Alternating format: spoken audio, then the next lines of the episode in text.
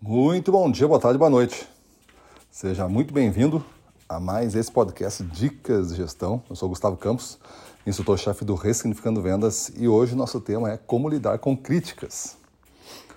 Quando você está recebendo críticas, é bom você saber em que altitude você está. Mas eu já presumo que não seja uma altitude tão baixa de performance. Você já está performando da média para cima. Por quê? Porque tem uma certa zona que você entregando um pouquinho além do que o suficiente, as pessoas toleram bastante e não chegam nem a criticar, elogiando o pouco acima que você entrega. Mas quando você passa um certo patamar, as pessoas começam a criticar o que falta para a experiência ser melhor ainda.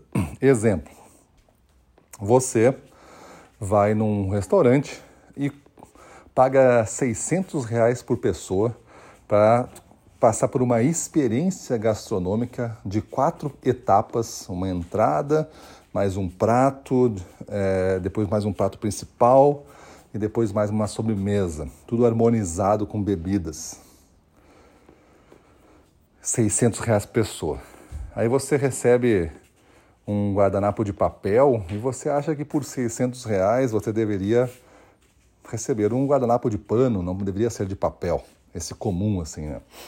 E você ficou esperando uns 15 minutos quando você chegou, era por hora marcada, e não estava organizado muito as mesas, demorou, parece alguma coisa, então o pessoal demorou para para te entregar a mesa 15 minutos. E aí você, no final, avalia, comida excelente, né, recomendo, mas tive que esperar uns 15 minutos, deu um atraso, né, o que poderia, e o guardanapo poderia ser de pano. Então, fez uma excelente entrega, teve um alto valor, você recomenda, mas teve uma crítica. E tem aquele restaurante famoso que a crítica especializada até da sua cidade disse que é um restaurante popular, mas que serve melhor a lá minuto da cidade. E aí você vai lá e você se depara ao meio-dia com uma fila, porque só tem 10 mesas.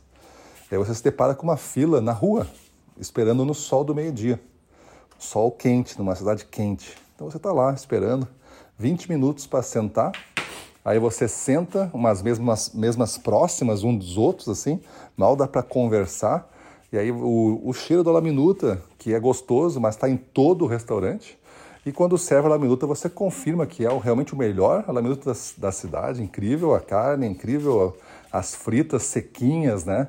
E crocantes, incrível o arroz, bem soltinho, não gorduroso. Serve um feijão bem temperado e um ovo é, sem muita gordura, bem feito, frito. E você come isso e sobra porque é muita comida. Vem uma, uma avalanche de comida, não economiza na comida. E no final a conta é 40 reais. Aí você acha que isso foi uma entrega muito superior. Mas também tinha lá o seu guardanapo de papel ou você teve que pedir o guardanapo porque na sua mesa não tinha. Tinha lá uma fila no sol na rua de 20 minutos. Mas você esperou porque você sabia que fazia parte dessa proposta. É assim, é, só tem poucas mesas, o lugar é concorrido mesmo, é muito bom, é barato. Aí você pondera muito das críticas que você poderia fazer, porque não tem sentido fazer. Porque ele não é a proposta do negócio, a proposta é bem de valor agregado muito menor. Quando você começa a agregar muito valor para o seu cliente, ele começa a achar que ele está ganhando muita coisa, mas pode estar tá pagando também por isso, e ele começa a ponderar detalhes. Então, quando você não recebe críticas, na minha opinião aqui, é sinal que você está ainda num nível baixo de performance. E se for a sua proposta essa, de ser o melhor laminuta da cidade, ponto, você defenda isso e está tudo certo. Não coloque muito mais coisa para não ser custo mesmo.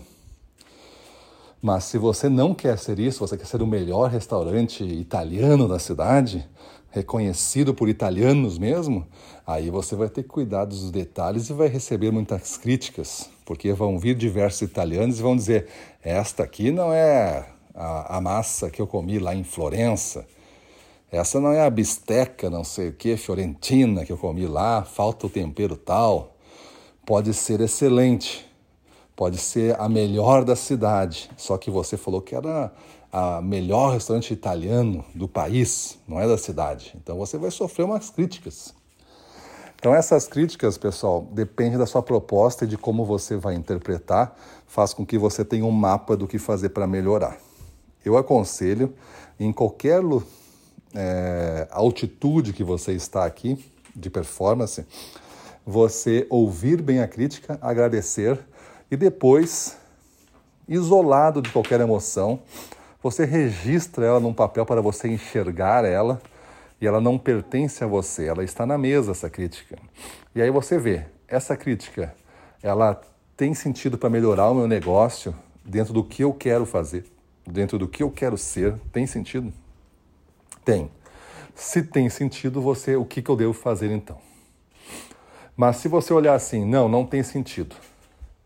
Botar mais mesas aqui no nosso restaurante para fazer a fila não ter fila não é a nossa proposta. Nossa proposta é só essas 10 mesas mesmo, porque a gente não consegue ter um atendimento de mais mesas, porque a nossa cozinha é pequena, a gente não consegue ter uma chapa para fazer os bifes para 20 mesas, só dá para 10 mesas mesmo.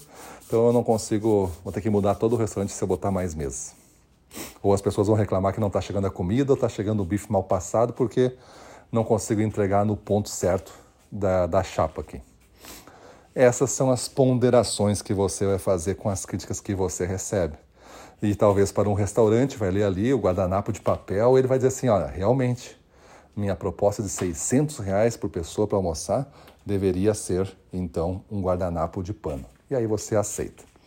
Então, como você lida com as críticas? As críticas para você é uma ameaça? Você fica brabo? Você fica irritado?